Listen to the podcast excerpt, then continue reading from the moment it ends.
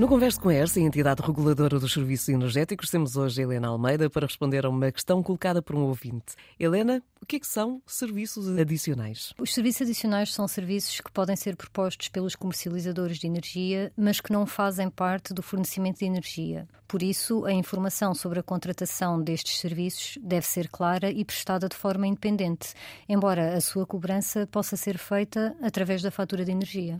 Mais concretamente, que serviços são estes? Podem ser, por exemplo, serviços de assistência técnica, seguros para garantir o pagamento das faturas ou mesmo planos de saúde. Helena, é obrigatório aceitar estes serviços quando fazemos um contrato de eletricidade ou de gás? Não. Os consumidores devem verificar se a proposta do comercializador inclui algum serviço adicional, se esse serviço lhe interessa e qual é o preço que vão ter que pagar por ele. Sugerimos também que vejam se os serviços adicionais propostos têm ou não fidelização. Caso não seja do interesse do cliente, este pode pedir à empresa uma proposta contratual que não inclua serviços adicionais. E a questão agora é: os serviços adicionais podem trazer alguma vantagem ao consumidor?